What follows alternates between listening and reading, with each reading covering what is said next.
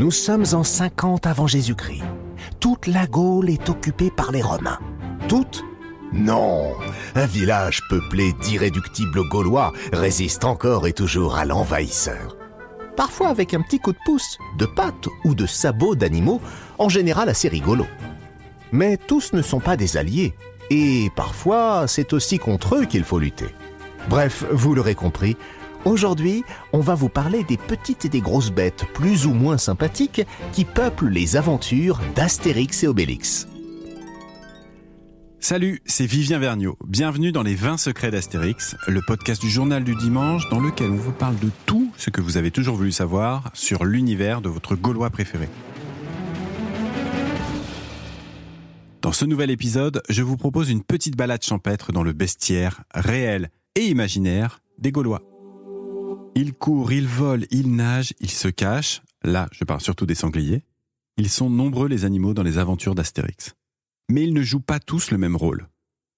Commençons par le plus petit, par la taille, mais le plus important dans l'histoire, Idéfix évidemment. S'il est aujourd'hui un membre à part entière du trio des héros, on a vu dans un précédent épisode qu'il n'était pas prévu dans l'aventure d'origine. D'ailleurs, Idéfix n'a pas été le premier chien de l'aventure.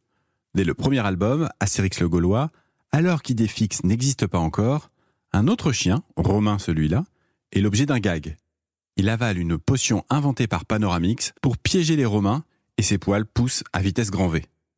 Il y a d'autres chiens qui apparaissent dans les histoires. Mention spéciale à Zo de Vincennes, le chien qui, dans la grande traversée, jappe danois et converse avec Idéfix. L'un faisant wawa sans barre dans le haut, ni rond sur le A, et l'autre avec. Alors la différence peut sembler légère, mais leur rencontre donne naissance à la plus grande crise de rire canine de l'histoire. Et pour finir sur les cabots, je vous glisse un petit secret au sujet du nouvel album, Astérix et le Griffon.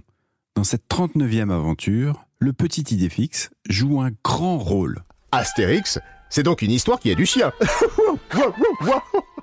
Mais pas trop de chats, hein. on les compte sur les doigts d'une patte.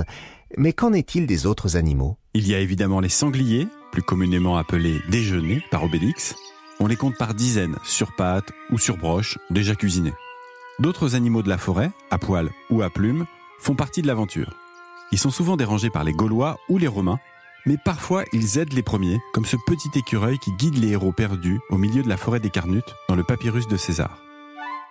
Et puis il faut pas oublier les animaux du village, comme les poissons morts, qui servent de marteau entre Ordre Alphabetix et Cet Automatix. Ou encore le coq Chanteclérix, qui est le héros d'une histoire dans le 32e album La rentrée gauloise. Pour le clin d'œil, sachez que les premiers animaux des aventures d'Astérix sont un cochon et un bébé cochon qui apparaissent sur la septième case du premier album. Celle-là même où l'on voit Astérix et Obélix pour la première fois. Il faut aussi citer les espèces plus exotiques que croisent les héros au cours de leurs aventures. Ours, dromadaires, éléphants, dauphins, crocodiles, une vraie ménagerie. Dans Astérix et le Griffon, le 39e album qui vient de sortir, les animaux sont particulièrement présents. C'est simple, il y en a partout. Un renne chevauché par le chaman, de nombreux loups avec qui Idéfix sympathise en bon cousin. Surtout, Jean-Yves Ferry et Didier Conrad ont imaginé une chevauchée fantastique dans le Grand Est enneigé auprès du peuple des Sarmates. Et qui dit chevauchée dit chevaux.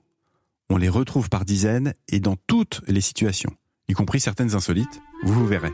Alors il y a les vrais animaux, mais il y a aussi les animaux imaginaires, à l'image du fameux griffon qui donne son titre à ce nouvel album.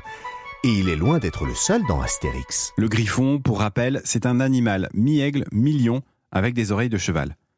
Les premières traces de cette créature légendaire remontent au quatrième millénaire avant notre ère, au bord du golfe Persique. Ce monstre sacré est au cœur de la nouvelle aventure. Et c'est vrai que ce n'est pas la première fois qu'on retrouve des animaux fantastiques dans Astérix. Dans les douze travaux d'Astérix, il y a les horribles oiseaux ricanant de toutes leurs dents et passant en rasemotte. Dans la Rose et le Glaive, un dragon a peur des champs d'assurance Torix. Et dans la galère d'Obélix, place aux vaches et aux taureaux ailés, ainsi qu'aux centaures.